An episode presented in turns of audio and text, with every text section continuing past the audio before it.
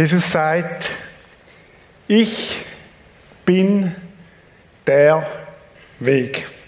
Das ist so die steile Aussage von Jesus.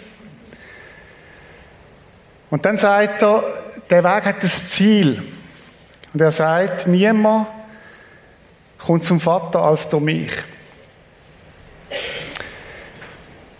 Die ersten Christen, wo Jesus nachgefolgt sind, sind von den Menschen, die sie beobachtet haben, genannt worden, die, die auf dem Weg sind. Das ist so das, was man ihnen gesagt hat. Das sind die, die auf dem Weg sind. Die, die dem Jesus nachfolgen. Die, die dem Jesus hinein laufen. Vor ein paar Jahren hat es das Lied gegeben von Xavier Naidoo, dieser Weg, ich weiß nicht, ob ihr das kennt. Dieser Weg wird ein steiniger sein, dieser Weg wird ein schwieriger sein. Und es gibt Abschnitte, wo der Weg wunderbar einfach läuft, wo es einfach so rollt. Und dann gibt es aber auch Lebensabschnitte, wo es herausfordernd wird, wo es steinig ist, wo es, wo, es, wo, wo es vielleicht sogar vernebelt ist, wo man gar nicht klar sieht, wo geht jetzt der nächste Schritt durch und so weiter. Das Leben mit Jesus ist ein großes Abenteuer, eine abenteuerliche Reise. Und die Serie heißt ja Achtung Ausfahrt, damit der Glaube nicht auf der Strecke bleibt. Ich habe mir in den letzten Wochen und den letzten Monaten hat mich etwas persönlich so sehr beschäftigt. Ich habe in meinem Umfeld und aber auch darüber hinaus immer wieder beobachtet, dass es Menschen gibt, wo mal gut mit dem Jesus gestartet sind, wo gut auf den Weg gekommen sind mit Jesus, irgendwann eine Entscheidung getroffen haben, ich will dem Jesus nachfolgen. Und dann sind Schwierigkeiten gekommen und herausfordernde Situationen im persönlichen Leben oder im Umfeld. Und dann haben sie wie eine Ausfahrt genommen wo irgendwo der Glaube dann auf der Strecke geblieben ist. Es sind irgendwelche Ereignisse, Sachen. Und ich habe angefangen, mir viel Gedanken machen darüber. Ich habe angefangen, mit Menschen reden, die mal dabei sind und nicht mehr dabei sind. Ich habe angefangen, mit Menschen reden, die sagen, ich bin mir am überlegen, ob ich meinen Glauben an den Nagel hänge. Und ich habe gemerkt, das sind nicht wenige. Und ich habe angefangen, in der Bibel anfangen zu fragen, Jesus mit Jesus im Gespräch sein, wo, was sind denn die Ausfahrten? Was, was ist denn das, was Menschen auch dazu bringt, ihren Glauben aufzugeben? Und ich habe etwas entdeckt in einem Gespräch mit einem guten Freund, der hat mir gesagt, der ist Arzt, und der hat gesagt, hey, es gibt, ähm, wenn Kinder auf die Welt kommen, gibt es eine gewisse Rate von Säuglingssterblichkeit. Je nachdem, in welchem Land das du bist, sterben die Säuglinge schneller oder weniger schnell. Das hat hängt zu mit der Nahrung, das hängt zu mit der Medizin, die sie überkommen in der ersten Phase und so weiter. Und, und in dem Zusammenhang haben wir, haben wir gesagt, wir müssen gut sein als Chile, wie können wir den Menschen, die frisch zu Jesus finden, helfen, dass wir die Säuglingssterblichkeit möglichst tief behalten können. Und das ist gut gewesen, das haben wir vor ein paar Jahren schon entdeckt. Aber was mich beschäftigt ist, dass ich festgestellt habe, es gibt nicht nur eine Säuglingssterblichkeit, es gibt auch eine Teenager-Sterblichkeit. Also Menschen, die schon länger mit Jesus unterwegs sind und so in Teenager-Phase kommen, jetzt geistlich gesprochen, dass sie plötzlich, plötzlich die Ausfahrt nehmen. Oder eine Ausfahrt nehmen. Und dann habe ich weiter überlegt und nachgedacht und dann habe ich gemacht, es gibt auch eine Erwachsene-Sterblichkeit. Sogar eine Seniorensterblichkeit, wo, wo, wo Menschen, wo, wo schon lange mit Gott unterwegs sind und irgendwann passieren Sachen und sie kommen weg, meistens zuerst aus der Gemeinschaft raus und später dann aber auch, wo ihre Beziehung zu Jesus wie auf der Strecke bleibt. Wenn man vom Weg redet, dann meine ich heute und in dieser ganzen Serie nicht so klar definieren, da ist Grenze und da ist Grenze und welche sind drin und welche sind draussen, sondern wenn ich vom Weg rede, geht es mir um eine Person. Jesus Christus. Und dann geht es um die Person und die Frage, bin ich noch in der Nachfolge von dem Jesus? Oder habe ich irgendwo in meinem Leben eine Ausfahrt genommen? Und Achtung, man kann auch äußerlich dabei sein, aber innerlich schon längstens auf einem Nebengleis sich bewegen, nicht mehr auf dem Weg sein. Ich habe mich gefragt, ganz selbstkritisch, wo bin ich in der Gefahr, den Weg zu verlassen? Wo gibt es in meinem Leben Ausfahrten? Und je mehr ich darüber nachgedacht habe und geforscht habe, umso mehr Ausfahrten habe ich entdeckt und ich ahne, dass wir im Frühling nächstes Jahr eine Fortsetzung machen von dieser Dreier-Serie, weil es noch viel mehr Ausfahrten gibt. Und heute Morgen möchten wir eine Ausfahrt anschauen. Und ich habe sie, in der Werbung haben wir es genannt, Schicksalsschläge. Im Vorbereiten habe ich gemerkt, mir gefällt der Begriff eigentlich nicht. Reden wir von Orkan. Orkan sind Stürme, die mit einer Stärke von zwölf über ein Leben hinwegziehen. Das sind heftige, große Stürme. Wir kennen es von Amerika, vielleicht von der Karibik. Im Fernsehen sehen wir es manchmal. Was meine ich damit? Vielleicht noch einen kleinen Einwand. Vielleicht sagst du, ja, ich bin Christ. Und als Christ trifft mich doch das alles gar nicht. Vielleicht bist ja du darum Christ geworden, dass du gedacht hast, wenn ich mit Jesus unterwegs bin, dann ist alles safe. Und vielleicht ist das die größte Gefahr, wenn du so denkst. Dass du angefangen hast, Jesus nachfolgen mit, dem, mit der Absicht, wenn ich mit ihm hinten reinlaufe, dann, dann ist alles easy und einfach. Und ich sage, das ist es nicht. Orkan, wo über das Leben hinwegfällt. Was, von was reden wir? Wir reden von Stürmen. Je nach Stärke. Wir reden von Schicksalsschlägen. Von Sachen, die plötzlich unvorhersehbar in ein Leben hineinbrechen. Wir reden von Epidemien. Bis vor paar Jahren hätten wir gedacht, das betrifft uns Schweizer doch nicht. Wir sind safe, wir sind die bestversicherte Nation auf der Welt, wir sind die best, haben die beste Gesundheitsversorgung und wir sind verschrocken. Wir reden von Krankheit. Wir reden von Unfall. Wir reden von Verlust vom Arbeitsplatz. Wo kann ein Orkan sein. Und wir reden auch von Beziehungsabbrüchen, wo Beziehungen plötzlich brechen oder Scheidung. Und das alles sind Ausfahrten, wie ihr es da seht, auf dieser LED-Wand. Und sind Ausfahrten, wo das Potenzial haben, dass sie mich von dem Weg könnten abbringen.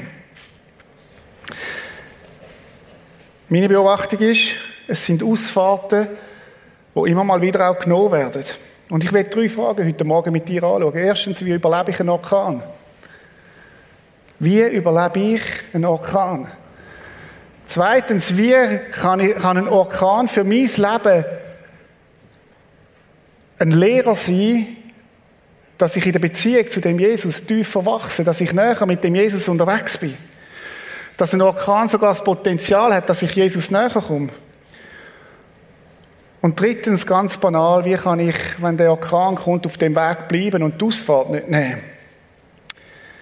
Am Anfang, bevor wir einsteigen mit einem Bibeltext, noch eine persönliche Bemerkung. Vielleicht bist du zur Zeit gerade in einem Orkan. Und dann wäre eigentlich mein Liebste, was ich würde tun, wäre dir nicht eine Predigt halten, sondern neben dich sitzen und einfach bei dir zu sein.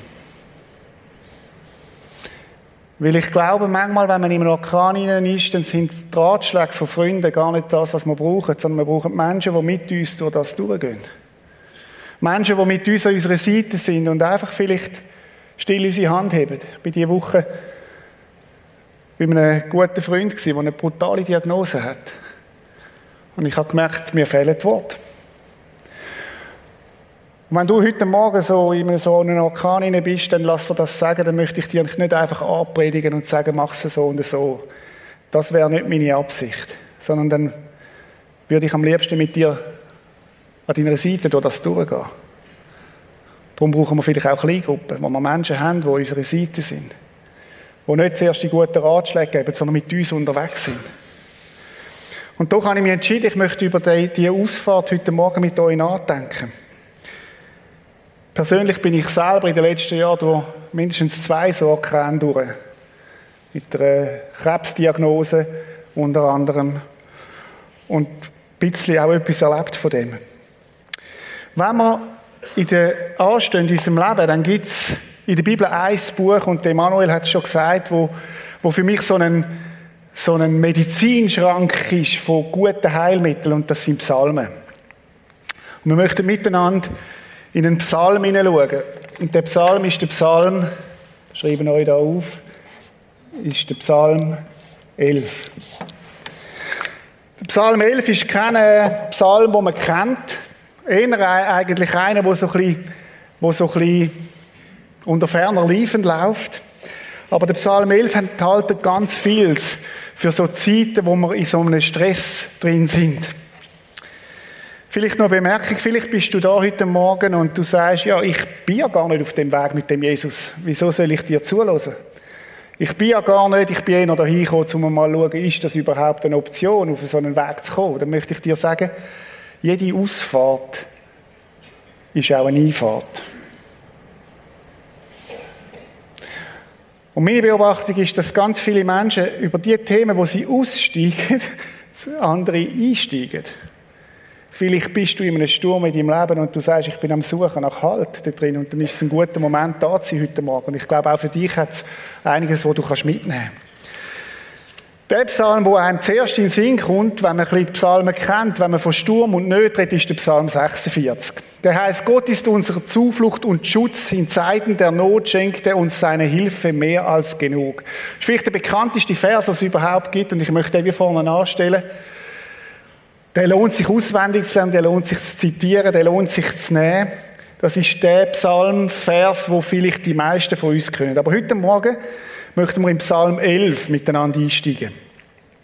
Psalm 11, der David hat ihn geschrieben, er fängt folgendermaßen an. Für den Dirigenten, das ist so die, die Einführung, das wäre jetzt Emanuel Kohli, für ihn ist er geschrieben, oder? Von David, der David, der König, bei dem Herrn habe ich Zuflucht gefunden, seid er. Wie könnt ihr da zu mir sagen, flieh in die Berge wie ein Vogel? Jetzt müssen wir wissen, Psalmen sind oft so aufgebaut, dass sie die ersten Vers, ein, zwei Vers, sind so oft wie der, der Header. Wenn wir einen Zeitungsartikel lesen, kennen wir das, dann hat es den Titel und schwarz geschrieben, so Zusammenfassung vom Artikel. Wenn du nicht viel Zeit hast, musst du nur das lesen und du weißt eigentlich, um was es geht. Und so ist auch der Psalm, der erste Vers. Das ist eine Zusammenfassung von dem Psalm.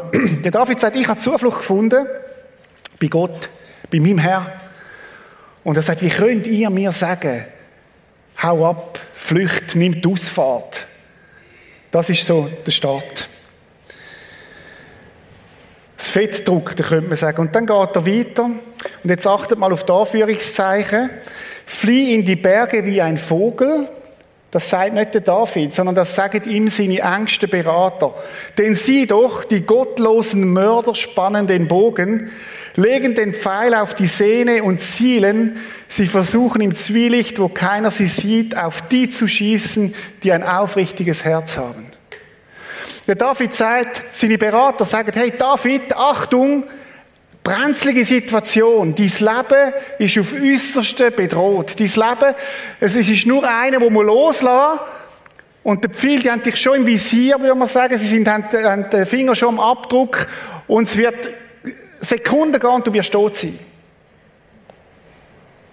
Das ist das Gefühl, das man hat, wenn man im Orkan ist. Bedrohung ist groß, Bedrohung ist real, Bedrohung ist nicht einfach.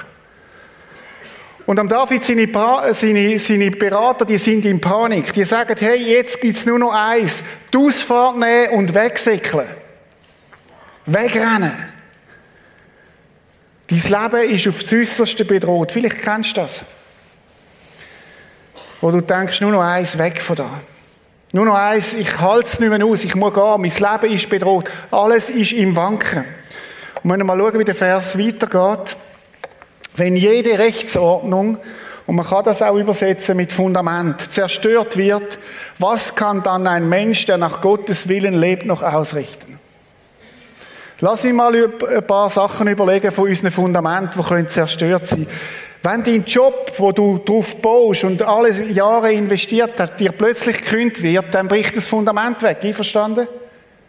Wenn deine Beziehung, wo du drin bist, deine Ehe in Brüche geht, dann bricht das Fundament weg. Wenn eins von deinen Kindern stirbt, dann bricht das Fundament weg. Wenn eine Epidemie kommt und alles in Frage gestellt wird, dann bricht das Fundament von der Sicherheit von unserem Staat weg. Und wenn ein Krieg kommt, wie wir es jetzt erlebt haben in der Ukraine, dann bleibt nichts mehr im wahrsten Sinn vom Wort, so tragisch wie das ist, kein Stein mehr auf dem anderen. Übrigens, wir werden am Freitag, am 12. in den Kielen in Jona, beten für den Frieden. Mit den anderen Kielen vor Ort kommen dazu. Gute Gelegenheit, ein Zeichen setzen als Christ in dieser Stadt. Das Fundament ist bedroht beim David. Ich weiß nicht, auf was dass du dein Leben baust. Ich weiß nicht, was dein Fundament ist. Und weißt aber, was ich gelernt habe? In der Theorie sagen wir sehr schnell, Gott ist unser Fundament. Herausfinden tust du es dann, ob es wirklich dein Fundament ist, wenn es stürmt. Jesus redet ja von dem. Er redet von dem, der auf Sand baut und dem, der auf Felsen baut. Und er sagt, hey, wenn es stürmt, dann siehst du, auf was das du wirklich baust. In der Theorie ist es uns oft klar, aber wie ist es dann in der Praxis? Wie ist es in der Praxis? Bist du gerade in so einem Sturm hinein, wo du am liebsten die Ausfahrt nehmen alles hinter dir lassen, dein Glaube hinter dir lassen? Die Frage ist, was macht der David? Und ich habe drei Punkte, die wir lernen können heute Morgen vom David. Die Ausgangslage nochmal. Der David ist bedroht aufs Äußerste. Wir wissen nicht genau, was es für ein Orkan ist. Vielleicht ist es um, die, um seinen Job tatsächlich um seinen Job gegangen, um sein Leben. Und damals, wenn der Job verloren hast, hast du oft müssen zuerst das Leben verlieren, weil dann hat man den König abgesetzt, oder? Und David seine Fundamente wanken. Kein Stein bleibt auf dem anderen. Er ist aufs Äußerste bedroht. Und darum ist mein erster Punkt,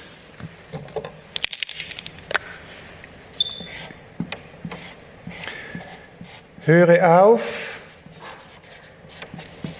zu regieren.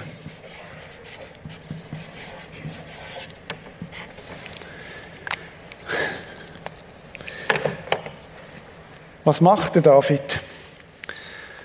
Lassen wir uns den Vers nochmal. Wenn jede Rechtsordnung zerstört wird, was kann dann ein Mensch, der nach Gottes Willen lebt, noch ausrichten? Seine Berater sagen dem, was David gang, es ist schlimm. Und jetzt müssen wir den Perspektivenwechsel schauen, wo der David macht in dem Psalm. Doch der Herr ist in seinem heiligen Tempel. Im Himmel hat der Herr seinen Thron. David sagt, ich bin zwar König, aber es gibt einen, der ist der wirkliche König. Und der sitzt auf seinem Thron, der ist auf seinem Thron und er hat im Fall die Welt im Griff. Wisst ihr, wir Menschen denken, ja, wir haben es im Griff. Wenn ich mich gut organisiere, wenn ich gut ausgebildet bin, wenn ich genug auf dem Bankkonto habe, ich habe es im Griff. Wenn ich die richtige Frau habe, den richtigen Partner habe, wir haben es im Griff.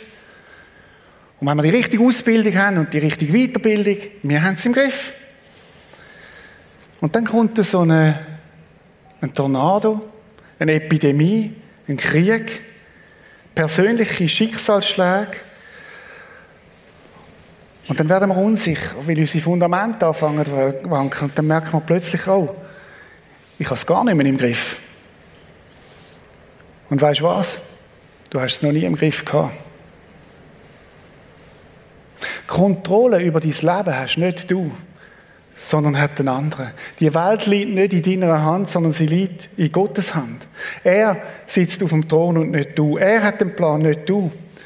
Und weißt du was? Es ist schon immer so gewesen. Ich weiß nicht, wer von uns als kleines Kind, wer ist alles schon mal auf einem Karussell gewesen? Können wir mal geschwind schauen? Die meisten von uns, oder? Es hat ein paar, die nicht haben dürfen. Äh, dann gehen mal noch, man kann auch als Erwachsener drauf, es macht immer noch Freude. Also man kann auf ein Karussell und dann sitzt du als kleines Mädchen auf so einem Ross. Ist ja interessant, dass die kleinen Mädchen ganz oft Interesse haben an diesen riesen Rössern. Und sie sitzen drauf und dann nehmen sie die Zügel in die Hand und das Gefühl ist, ich habe das Ross im Griff. Ich habe die Welt im Griff. Und ich rede auf meinem Ross und ich kann das steuern und ich habe es im Griff. Und wir Männer sitzen vielleicht in kleinen Ferrari rein und denken, also ich rede jetzt von den Buben, die grossen Männer haben die grossen Autos und denken genau das Gleiche und steuern und machen wie verrückt und wir denken, wow, wir haben es im Griff. Und fährst immer im Kreis um und du denkst, wow, ich habe es im Griff. Schon als Kind eingeübt.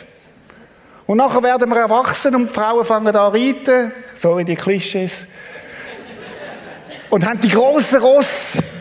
Und sie können es steuern mit einem einfachen Zügel. Und Männer haben die grossen Autos und je grösser, umso mächtiger.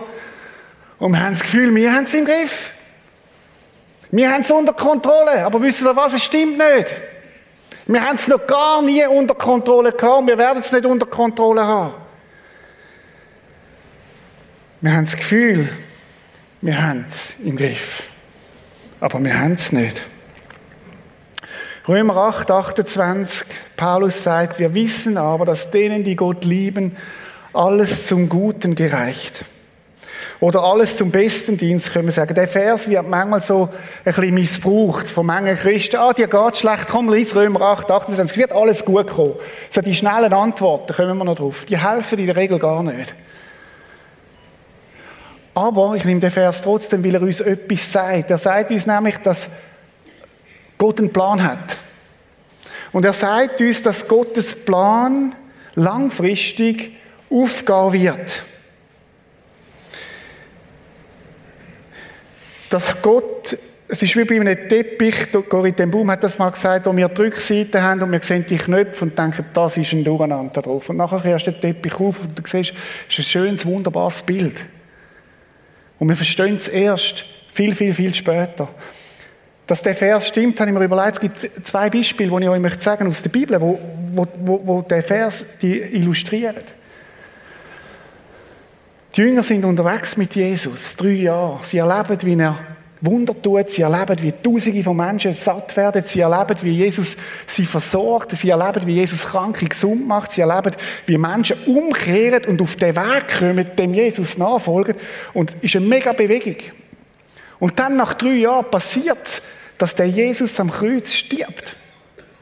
Und jetzt musst du dich mal in die Rolle versetzen von einem Jünger, der kein Buch hat wie du, wo einfach erlebt, der Jesus stirbt. Absolute Katastrophe, absoluter Orkan. Jesus, warum bist du nicht geflüchtet? Warum bist du nicht ausgecheckt? Wir checken aus. Und einige Jünger haben ja ausgecheckt in dem Moment. Einige Jünger haben die Ausfahrt genommen. Einer hat sich sogar das Leben genommen, weil er gemerkt hat, dass es nicht, mehr, dass es nicht aufgeht. Wir haben, im Gegensatz zu den Jüngern, haben wir ein Buch, wo wir nachlesen können. Und wir sehen, drei Tage später ist der größte Triumph passiert von Gott. Er hat den Tod durchbrochen. Jesus ist lieblich auferstanden und erlebt. Und er ist seinen Jüngern begegnet. Während die Jünger das Kreuz sehen, sieht Gott schon das leere Grab. Gott hat einen Plan, wo wir manchmal nicht sehen. Und wisst ihr was?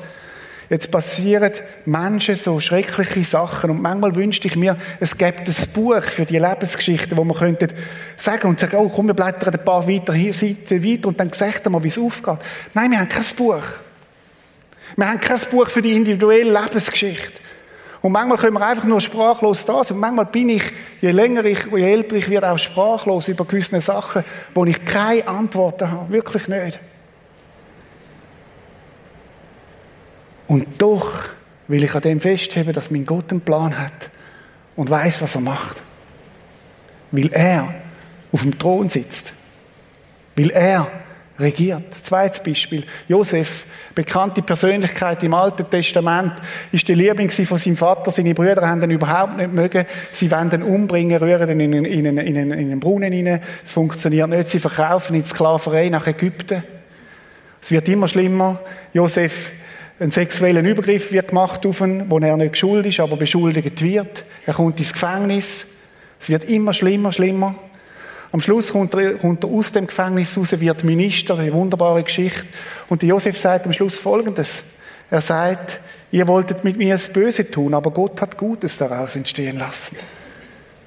Eine Geschichte, wo schwierig ist, wo man nicht wissen, wie sie ausgeht. Und am Schluss ist sie gut geworden. Und wir alle sehnen ja uns danach, dass unsere Geschichten gut ausgehen. Aber es fängt an, dass ich aufhöre zu regieren. Dass ich von dem Thron absteige, wo ich meine, ich habe es im Griff, dass ich von meinem Karussell oben runterkomme und sage, nein, nein, stopp mal. Hat etwas mit Demut zu tun. Ich habe es nicht im Griff. Wisst ihr, die Reformation, die Geschichte, der Luther, der große Reformator, der war so ein bisschen ein Haudegen und sein Freund war der Philipp Melanchthon. Melanchthon ist wohl vermutlich der hellere Kopf als der Luther, ist mehr so der Forscher gewesen. Aber der Melanchthon ist auch die ängstliche Person gewesen und er ist zum, zum Luther angegangen, wo es so in der heißen Phase war und hat gesagt, hey Luther, du musst flüchten. Wir müssen flüchten, wir müssen dich verstecken, das kommt nicht gut. Und dann gibt es die Passage, wo der Luther ihm sagt, Philipp, hör auf zu regieren. Könnte das Botschaft sein heute Morgen für dich? Stefan, hör auf zu regieren. Susan, hör auf zu regieren. Stieg auf den Thron. Stieg auf den Thron und überlass Gott die Regierung. Jetzt könnte man ja sagen, ich habe das gemacht. Ich überlasse alles Gott, ich habe gar nichts mehr zu tun. Er wird schon schauen. Und wir legen die Füße so auf, auf den Stubentisch und haben das Bier und gehen in eine Lethargie und sagen, ja, gibt das, gibt Christen, die so leben. Ich glaube, das ist nicht das, was Gott möchte. Sondern er möchte, dass wir unseren Teil in dem Sinne auch nehmen, von unserer Verantwortung, die wir haben. Und der Text geht ja weiter. Doch der Herr ist in seinem heiligen Tempel, im Himmel hat der Herr seinen Thron. Von dort beobachten seine Augen prüfend die Menschen. Ja, der Herr prüft den, der nach seinem Willen lebt. Puh. Ich weiß nicht, was bei dir abgeht zum Stichwort Prüfung. Ich kann dir sagen, was bei mir abgeht. Ich hasse es. Ich habe immer aufs WC vor den Prüfungen und ich habe immer, ich habe gebetet, auf dem Seminar St. Kishona, griechischer Abschlussprüfung, ich habe gebetet, Jesus, jetzt den Drückung, jetzt wäre der Moment. und dann hat es angefangen zu stürmen, das ist kein, kein Witz, es hat gewittert und gestürmt, aber es ist leider noch nicht gekommen und ich habe die Prüfung trotzdem überlebt. Ich hasse Prüfungen, weil wir ja das Gefühl haben, da will jemand meine Fehler suchen. Aber die Art von Prüfung, wo Gott ist, erstens sagt der, Herr, der David, das ist mein Herr, da ist eine Beziehung da. Und wenn man da von Prüfung redet, dann redet, wenn ihr das gut versteht, dann ist es nicht Gott, der da sitzt und sagt, ah, Peter, wo machst du einen Fehler? Rot markiert. Nein, nein, es ist etwas ganz anderes. Prüfungen sind dazu da, dass wir lernen. Prüfungen sind dazu da, dass wir, dass wir wach werden. Prüfungen sind dazu da, dass wir entwickeln, dass wir uns in dieser Beziehung zu ihm können wachsen Und darum ist mein zweiter Punkt,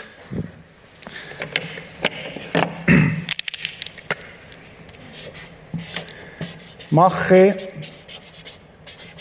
den Test.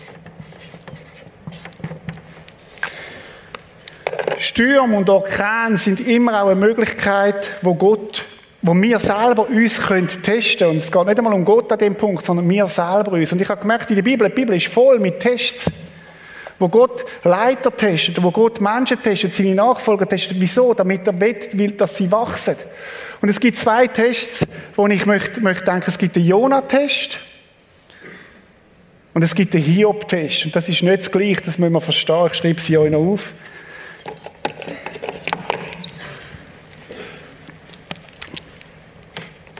Jona-Test und der Hiob-Test.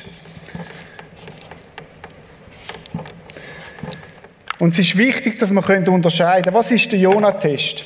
Der Jona war ein äh, Prophet und Gott hat ihm gesagt, ich habe einen Auftrag, Jona, gang auf Ninive und predige den Menschen, die mich dort kennen, das Evangelium, die gute Nachricht. Und der Jona hat gesagt, das mache ich sicher nicht. Auf keinen Fall. Ich gehe nicht zu den Typen, die überhaupt nichts von Gott wissen wollen. Und er ist ab und ist in die andere Richtung gelaufen, als dort, wo Gott ihn hat wollen. Und dann hat Gott einen Sturm geschickt. Und der Jona ist schlecht geworden und alle haben sich übergeben und sind auf dem Schiff gewesen. Und, und, und Gott hat einen Sturm geschickt, weil er den Jona hat wachrütteln und sagen, Jona, ist ein Test, ist eine Prüfung, ist alles okay bei dir? Wisst ihr, der Jona hat ein Rassismusproblem gehabt. Er hat gesagt, das Evangelium für mich ist gut, aber nicht für das Volk da. Und Gott hat ihn testet, hat einen Sturm geschickt, dass der Jonah verwacht ist und dass der Jonah musste fragen, stimmt etwas in meinem Leben nicht? Ist etwas nicht gut, wo, wo, wo, wo, wo ich darauf gesetzt habe? Und Gott hat wollen, dass, das, dass das ans Licht kommt. Und manchmal schickt Gott so Tests, wo er dir schickt, wo wir uns tatsächlich fragen sollen ist etwas in meinem Leben nicht gut? Will Gott, dass ich verwache, dass ich, dass ich aufwache, weil ich sonst in einer Lethargie bin, wo alles so läuft und plätschert und so. Und Gott schickt einen Jonatest. Und vielleicht ist es dran, nach dieser Predigt heute Morgen, wenn du in so einem Sturm bist, mal die zehn Gebote führen zu nehmen und dich mal zu fragen, Gott, wie steht es eigentlich bei mir mit meinem Leben? Bin ich auf Kurs? Ist das das, wo ich mein Leben ausrichte? Oder sage ich, Gebot 7 und das Gebot 8, das streiche ich raus. Meine Bibel, ich bestimme, was in meiner Bibel für mich recht ist und was nicht. Vielleicht ist ein Jonatest dran. Und es gibt einen anderen Test, das ist der Hiob-Test. Der Hiob ist ein rechtschaffener Mann, sehr erfolgreich, hat äh, viel Besitz gehabt, hat eine Familie gehabt, ein toller Mann, der Gott nachgefolgt ist. Und auch er kommt in einen Sturm hinein, wo ihm, wo ihm sein ganzes Gut weggenommen wird, wo er sogar Kind verliert. Brutalst. Und der Hiob fragt sich, was habe ich falsch gemacht? Er meint, es sei ein Jonah-Test, dabei ist ein Hiob-Test. Und wir wissen, dass der Teufel zu Gott gekommen ist und gesagt hat, ja, es ist einfach, wenn Menschen dir nachfolgen, wenn du ihnen alles gibst. Es ist einfach Gott zu nachfolgen, wenn alles aufgeht, wenn alle Segnungen da sind. Der Hiob folgt dir nur nach, weil du Gott ihm alles gibst. Lass mich ihm das Zeug wegnehmen und ich werde dir beweisen, dass der Hiob mir nicht nachfolgt, dir nicht nachfolgt. Und Gott lässt es zu. Und der Hiob merkt, Ihm wird alles genommen. Seine Freunde sind schlechte Berater, weil sie sagen, ah, was hast du falsch gemacht? Und er hat gar nichts falsch gemacht. Sondern die Frage war, folgt der Hiob Gott nach? Und das ist eine, eine, eine, extrem äh, scharfe Frage. Folgt der Hiob Gott nach, weil Gott ihn so segnet? Oder will Gott, weil der Hiob Gott liebt für ihn selber? Das ist eine andere Qualität von Nachfolge. Folge ich Gott nach, weil er mich segnet, weil er mir alle meine Segnungen gibt, die ich will, mir einen guten Job gibt, eine gute Ehe, gute Kind, äh, ein Tesla, ein, ein weiß ich was, ein Alpha. Wegen was folge ich Gott nach? Und würde ich ihm dann noch nachfolgen, wenn er mir das wegnimmt? Und das merkst du nicht, im Labor. Das merkst du nicht in der Theorie, das merkst du spätestens dann, wenn ein Sturm kommt. Und merkst, vielleicht ist es ein Hiob-Test und das hat gar nichts zu tun, dass du etwas falsch machst, sondern wo Gott sagt, wir kommen in die nächste Liga. Ich möchte nicht, dass du mir nachfolgst wegen meiner Segnungen, sondern wegen mir selber. Boah. Und dort drinnen ist ein Geheimnis. Ich möchte nicht mehr, dass deine Familie, deine Ehe, dein Job dein Fundament ist, sondern ich möchte, dass ich dies Fundament bin.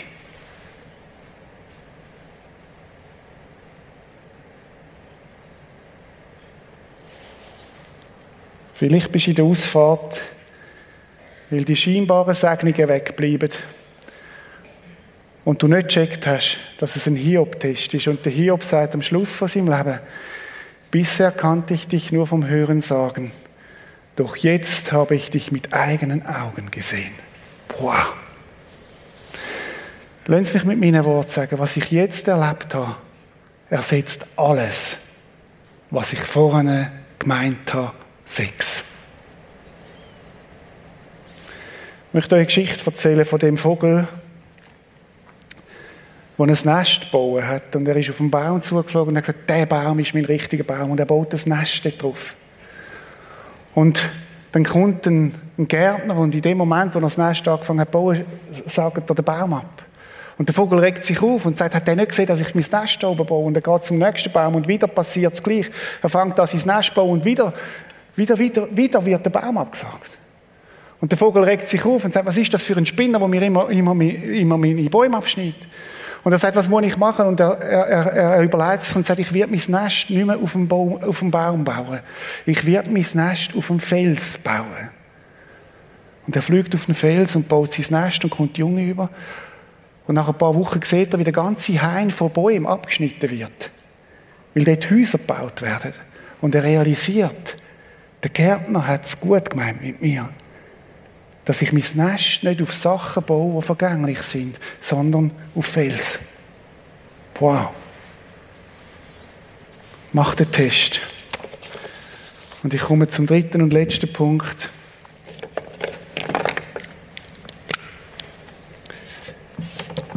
Suche sein Angesicht.